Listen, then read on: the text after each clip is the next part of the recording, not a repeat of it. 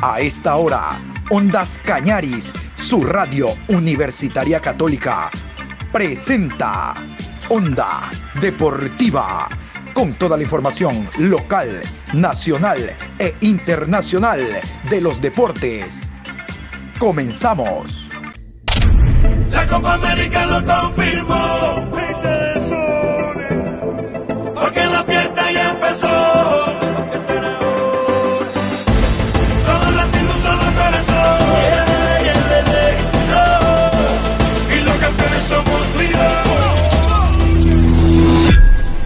Hola, ¿qué tal? ¿Cómo les va? Buenas tardes, bienvenidos. Aquí estamos en la programación Onda Deportiva. Hoy, jueves 8 de julio, programa 771 a lo largo del día. Y como habíamos hablado en la mañana, el tema de la Liga Pro Betcris, en la mañana habíamos repasado eh, cómo se encuentran distintos clubes, distintos equipos y sobre todo el tema clásico del astillero. Hoy hemos invitado, bueno, más que invitado, es un hombre de la casa, hablamos de Josué Lapierre, periodista deportivo, al cual, reitero, invitamos para conversar algunos temas. Evidentemente que el tema central será el clásico del astillero, pero quiero aprovechar su presencia para hablar del tema Copa América. Antes de aquello, vamos con el saludo. Buenas tardes, ¿cómo le va, mi querido eh, Josué? ¿Cómo le va, mi estimado John? Muy buenas tardes. Buenas tardes a todos los oyentes de Radio Ondas Cañaris. Un placer estar un programa más con usted. Y bueno, así como usted explicaba, el, el clásico del astillero, el día sábado, un partido determinante para la etapa. Y sin olvidarnos también la final de la gran final, mejor dicho, de lo que será la Copa América. Sí, señor. Los oyentes de Ondas Cañaris ya saben mi postura en torno al tema selección ecuatoriana de fútbol, pero yo abro el abanico a la prensa deportiva nacional. En el caso suyo, Josué, quiero conocer eh, cuál es la opinión de la participación de Ecuador nuevamente en Copa América. Digo nuevamente este fracaso que eh, tuvimos recientemente en Brasil. ¿Qué opina usted? Bueno, totalmente de acuerdo con usted. Creo que en el programa que grabamos anteriormente estábamos hablando con respecto al partido Argentina-Ecuador, cómo iba a ser. Uno más hablaba por optimismo que a nivel de juego. Tal como usted dice, es un fracaso, al menos para mí, creo que usted tiene la misma idea, con respecto a cómo Ecuador se presentó en esta Copa América. No ganamos ni un solo partido, empatamos con una, el partido, bueno, uno de los partidos determinantes para empezar a preocuparnos fue contra Venezuela, que planteó un equipo B, un equipo C, y ni a ese equipo se le pudo ganar. Uno ya escuchando en días posteriores, ya un poco más tranquilo, viendo las declaraciones del técnico, de jugadores, uno se queda con esa duda de qué pasará en las siguientes fechas de eliminatoria. Recordemos que en septiembre, octubre se jugarán fechas de eliminatorias. Ahí es donde uno se pregunta, continuará la necesidad de Gustavo Alfaro al seguir convocando jugadores que no debían ser convocados, y lo hablamos muchas veces, que no tienen un ritmo de juego, y esos jugadores se vieron influenciados para no eh, contar con un papel determinante en esta selección, hablando de una manera positiva. Recordemos Pervis Estupiñán, uno de los factores y niveles bajísimos en esta Copa América, Ángelo Preciado igual, Moisés Caicedo que intentó recuperarse, pero como yo hablaba con ciertos colegas, no es que fue de menos a más, fue de malo a menos malo. No demostró un nivel superlativo del que uno espera Moisés Caicedo de Independiente. Es algo normal. Al no contar con minutos de juego en sus clubes, se pierde ese ritmo de juego, no hay una compenetración con la selección aparte de otras posiciones, tanto extremo izquierdo que Ayrton Preciado en los últimos partidos se le veía una mejoría, pero no terminaba de convencer. Y lo realmente preocupante es que no existe gol en la selección. No hay un 9 determinante, uno que diga, este va porque va, este debe ser el titular porque no existe olor a gol en nuestra tricolor. Sí, señor. Metámonos al tema de la final. Eh, los organizadores esperaban el ganador del grupo A, Argentina, el ganador del grupo B, Brasil, están parqueados en la final. Brasil realmente ha sido el gran ganador de punta a punta. No ha empatado, peor perdido partidos, los ha definido en 90 minutos. El día martes fue el partido entre Argentina y Colombia que se decidió en tanda de penaltis. ¿Cómo usted observa la final de este sábado? Bueno, una final esperada por muchos, la verdad. El duelo entre Neymar Messi. Messi que viene hace muchísimos años intentando ganar alguna Copa América tras el fracaso de, bueno, no, la, la mala suerte se podría decir que tuvo Argentina en el 2014 al perder esa final. Ya la gente pide, bueno, por justicia en el fútbol, que Messi pueda levantar alguna copa. Pero es complicado. La verdad que Brasil juega un torneo distinto. Los partidos que ha demostrado, tanto en fase de grupos como en estas últimas llaves, ha sido un equipo que gusta mucho futbolísticamente, medio campo con Casemiro, Paquetá que está haciendo un gran torneo, Neymar ni para qué hablar. Sabemos todo lo que aporta el astro brasileño, pero Argentina yo creo que a pesar de su juego, no demostrar mucho, mucha cultura, se podría decir, de esa Argentina de años anteriores, lo va a jugar más con ganas, como se, visto, como se ha visto en estos partidos, como la mayoría de la plantilla ha demostrado que quieren ganar esta copa por Messi. Es un partido que podría en cierta parte, hasta ciertos momentos, demostrar esa paridad. Sabemos que Argentina es un equipo que desde el minuto uno sale a atacar, a convertir gol. De ahí en adelante, entrega el balón al rival, trata de replegarse un poco más y salir al contragolpe con Leo Paredes, Rodrigo de Paul, el que esté delantero sea Lautaro, eh, Agüero, el Fido Di María, que por lo general está entrando en la variante, Guido Rodríguez, Lionel Messi, pero Brasil es un equipo que se muestra regular por lo general en toda la mayoría del partido, tanto con Neymar, eh, Firmino, Gabriel Jesús, que bueno, por la expulsión no podrá actuar en esta final, pero a priori el favorito, tanto por localía y por cómo juega, sería el elenco brasileño.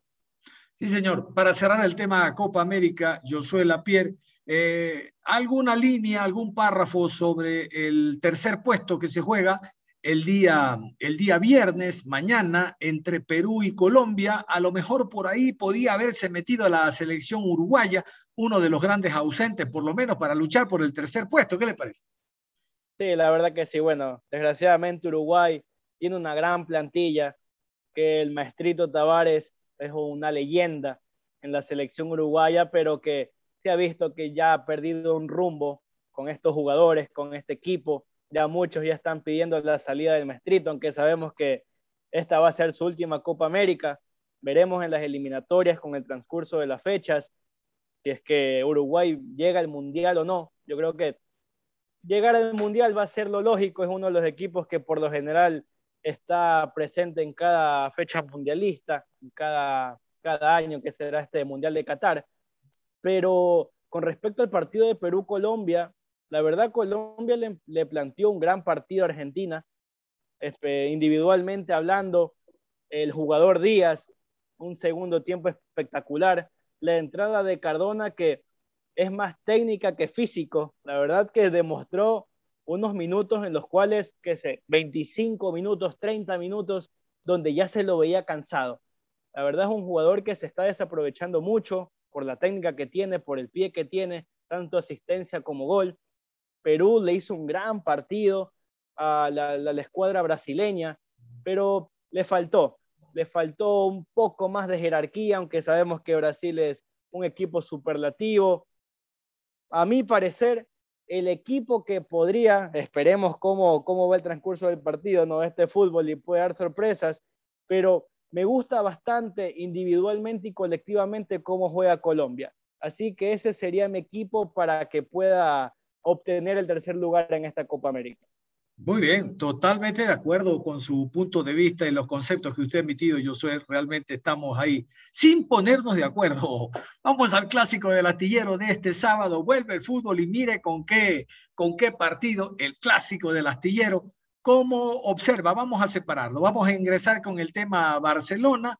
Lo de Riveros parecería que no va a estar presente. En general, eh, ¿qué opina de este compromiso? Y reitero, nos metemos al tema Barcelona, el local. Bueno, un partido esperado por, por muchos, la verdad, por lo, lo que será lo determinante que, que, se jugará en esta etapa. Recordemos que Emelec ganando este partido ya ganaría la etapa automáticamente. Específicamente con el cuadro torero, no sé, don John, hay una posible alineación de cómo plantaría el conjunto canario. No sé si lo brindamos en, en ¿Cómo esta no? para los... ¿Cómo no? Repasémosla, repasémosla. Bueno, la probable alineación que se está hablando, ya eh, veremos en el partido de mañana cuál será la oficial, pero jugaría con un 4-2-3-1. Burray en la portería, Byron Castillo, Fernando León. Ahí veremos si la inclusión de William Riveros por el tema de la lesión se puede dar, o si no, lo lógico sería Josué Quiñones, que es un jugador que ya se ha demostrado, o incluso jugó en la, Supercopa y, con, y en años anteriores con los distintos técnicos, es un jugador con proyección. Y Mario Pineda, que, bueno, desgraciadamente no tuvo los minutos deseados en esta Copa América, pero sabemos la calidad que tiene y sería el lateral izquierdo titular. En medio campo, Bruno Piñatares, Nixon Molina, no varía. Más adelantados, Damián Díaz, como un enganche, Michael Hoyos, Emanuel Martínez y Carlos Garcés. Esta sería la probable alineación, esperando cuál será el, pronunciamiento, el de Fabián Bustos. Es que la novedad principal con respecto a William Riveros, si llega o no al 100% para este partido, que sabemos que ninguno de los dos puede dar una gran ventaja. El del que falla pierde el partido, así de simple. Es un partido donde los dos van a buscar la victoria. Y bueno, con respecto al elenco canario, yo creo que esta paralización hasta cierto punto le vino bien.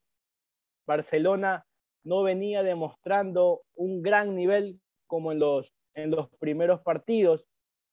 También se, se podría decir que el, el, cansancio con respecto a las fechas de Libertadores, con respecto a las fechas de campeonato, podrían afectar un poco esta paralización de, varias semanas. Ayudaron tanto a Barcelona como a Emelec. Veremos el planteamiento que, que impondrá Bustos con respecto al, al, partido del día sábado. Si será un equipo que al ser local, al tener que ir a ganar sí o sí, saldrá a presionar, saldrá a jugar un poco más agresivo o será un equipo más equilibrado, un poco más pasivo que le entregará la pelota al cuadro eléctrico y Emelec sea, el que proponga. Antes de continuar con el tema Barcelona, vámonos al Emelec, porque hay un par de cositas más importantes también que hablar del Barcelona. En el tema Emelec tenemos a priori la salida de Leandro Vega, tenemos la ausencia de Romario, la ausencia de Marlon Mejía, hay una posible alineación, entiendo de que usted la maneja como buen periodista e informado que está, con línea de cuatro. ¿Qué nos puede hablar de Emelec? Así es, estimado John. Bueno, la probable alineación del conjunto eléctrico, tal como usted dice, por la suspensión de Mejía, de Romero Caicedo, Rescalvo debería acomodar esa línea. Sabemos la, la línea de tres que ha venido perdurando durante varios partidos. En este clásico el astillero, obligatoriamente tendría que colocar una línea de cuatro. La probable alineación es Pedro Ortiz en el arco, Brian Carabalí, Legui Samón, Lucas Sosa y Ángel Gracia. En el medio campo con Dixon Arroyo, Sebastián Rodríguez y Jefferson Orejuela. Y en la parte ofensiva iría con Facundo Barceló, Alejandro Cabezas y Joao Rojas. Ya, perfecto. ¿Qué posibilidades le ve a este Mele con doble punta en delantera? Bueno, sabemos la, la potencia, la, la, agresividad que tienen estos dos delanteros. Veremos cómo puede soportar la defensa canaria con Fernando León y bueno, el, segundo defensa sea Riveros o Josué Quiñones. Emelec venía demostrando un nivel regular en estos últimos partidos. Recordemos el partido con Independiente del Valle, que pudo ganarlo tranquilamente y fue ese, ese pequeño inconveniente, esas dudas que generaba por esa jugada de VAR. Pero yo creo que para ambos equipos esta paralización ayudó mucho. El replanteo que hará Ismael, Ismael Rescalvo, sabemos que esa línea de tres que venía jugando regularmente la línea defensiva, tiene que reacomodar una línea de cuatro, ver las posibilidades, incluso con la ausencia de Romario Caicedo, que era uno de los principales exponentes a nivel ofensivo. Veremos cómo lo hace Carabalí, cómo puede jugar Ángel Gracia por esa zona. Sabemos que Barcelona tiene jugadores muy rápidos, específicamente el tema Verón Castillo, cómo lo podrá soportar el conjunto eléctrico por banda izquierda, si jugará un 4-3-3, si jugará un 4-2-1. Veremos cómo específicamente en esa zona de medio campo planteará Ismael Rescalvo para poder sustentar las ideas de juego que él intenta plantear ante un rival durísimo como él es el Barcelona. Sí, señor. Ahora que tenemos las dos posibles alineaciones y los probables eh, sistemas a aplicar en el terreno de juego, le decía, eh, vamos a unirlos.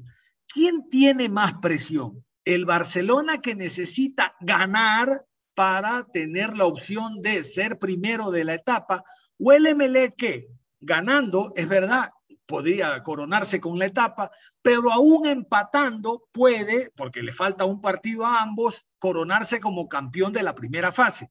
Barcelona es ganar, no hay otra. El MLS si gana, sí, gana la etapa, pero si empata no es malo, porque puede tener opciones en la última fecha. Desde ese punto de vista yo le doy mi, mi, mi, apreciación. Eh, el MLE entiendo que corre con esa posibilidad de ganando en casa visitante, usted sabe la rivalidad, en los temas históricos de que fui campeón en tu estadio y tal, sería importante, pero no es fundamental porque el empate también lo ayuda. Para el Barcelona sí. No sé qué apreciación tiene usted, ellos. Totalmente de acuerdo con todo lo que usted dice. Yo creo que la presión a priori sería para el conjunto amarillo. Tal como usted dice, debe ganar o ganar si quiere pelear una posibilidad para ganar esta etapa. Emelec al ir de visitante, el resultado esperado, al saber que es un partido complicado, podría apuntar a un empate. Sabe que con el empate depende de sí mismo también para ganar la etapa. Pero yo creo que a priori el conjunto canario es el que tiene esa presión, el que debe ganar para empatar en puntos con el conjunto eléctrico y luego de eso ganar su partido para ganar la etapa. La presión que maneja por el tema localía, por el tema puntaje. Veremos si no lo afecta a nivel de plantilla o cómo Bustos podrá trabajar en, en la forma psicológica de jugadores diciendo, bueno, sabemos que tenemos que ganar, tenemos que salir a ganar, pero tampoco ir a la desesperada. Sabemos que si Barcelona es un equipo desesperado, con ansiedad, de si en algún momento no le llega el gol, Emelec por la individualidad que tiene, Veremos si va llevar Rojas, pero al menos a priori los dos puntos serían Barceló y Cabezas. A nivel de contragolpe, Emelec puede ser letal y se te termina llevando los tres puntos de local. Perfecto, perfecto. Ahora, ¿sabes que hay algo que me preocupa? Le cuento, el día de mañana vamos a tener en esta programación a don Cristian Carrasco, él tiene como fuente el conjunto del Barcelona, pero me preocupa, yo no sé si usted comparta, mi querido amigo Josué, eh, cómo llegan los jugadores de la selección. Porque una cosa es que los jugadores eh, mm, lleguen con ritmo de competencia, aun cuando el fracaso sea general, pero otra es jugadores como en Barcelona, Pineida, León, no fueron tomados en cuenta, eh, unas veces sí y otras no, el caso de, de Damián Díaz, en el MLEG el tema Dixon Arroyo, o sea, no me cabe en la cabeza, le juro, hasta ahora le doy vuelta, le doy vuelta, eh, le saco la hipotenusa, dice un amigo mío, y no encuentro cómo un hombre que estaba inactivo 20 días llamado Grueso llega a jugar en el puesto de otro que formaba parte de la selección, Dixon Arroyo, que ya está en el MLE.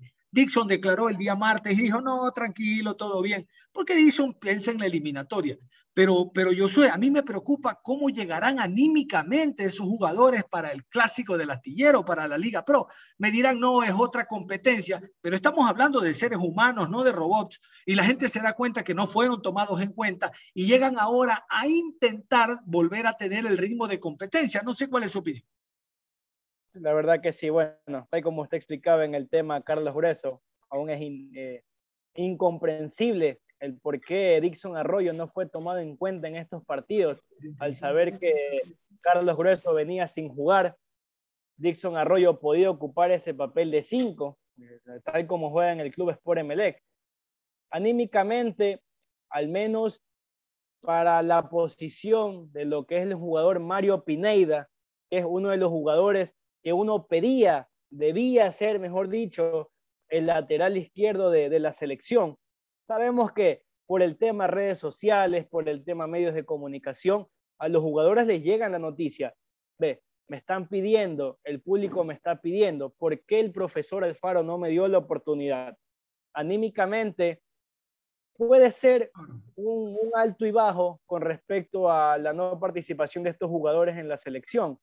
Bueno, uno puede decir, eh, tanto Pineida como León, Damián Díaz que tuvo participación, pero por el tema COVID ya no pudo ser tomado más en cuenta, Dixon Arroyo, uno podría decir, no tuve oportunidad.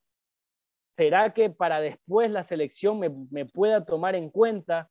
O en el otro, en el otro, en el otro caso, decir, bueno, no, no, no tuve la oportunidad de participar, sé que demostrando mi nivel, siguiendo demostrando el nivel que, que pueden explicar en los clubes, en los partidos tanto de liga como en torneos internacionales, saber decir, bueno, el profesor del Faro no me toma en cuenta, voy a dar mi 100% en mi club para las siguientes fechas, que ya la verdad es próximo, tanto en septiembre como en octubre, poder ser tomada en cuenta y ganarme una titularidad, que es lo que la mayoría pedía. A nivel eh, mental, yo creo que los técnicos son muy importantes en estos casos, tratar de recuperarlos anímicamente y decir, bueno, es un partido en el cual nos estamos jugando mucho, ustedes son pieza fundamental a nivel colectivo, así que quiero que demuestren el 100% de, lo, de todo lo que ustedes han aprendido y han demostrado en lo que va a lo largo de este, de este, de este tiempo. Claro que sí. A ver, la salida de Leandro Vega tentativamente se daba como para que llegara otro jugador en esa posición. No sé si nacional, en el medio realmente no veo a quién, o extranjero, tomando en cuenta que Melé puede hacer uso de aquella opción porque sale un cupo de extranjero. Pero le cuento, Josué, eh, está plenamente confirmado, plenamente confirmado que Melé no va a contratar a nadie, confirmadísimo. Es más, un buen amigo en Guayaquil, no sé si usted lo conoce, Josué Lapierre, me había dado el dato de una posibilidad de un jugador del centro del país, de la ciudad de Ambato, pero hemos, preguntado y nos dicen, no, no, no, no, nadie llega al MLE. ¿Qué le parece a usted? Porque Melé va a tener que seguir en la segunda etapa con los jugadores que tiene. Hablamos de Sosa, Leguizamón, del el jugador eh, Davor Montiel, del el mismo Marlon Mejía. No va a haber incorporaciones. ¿Cuál es su opinión?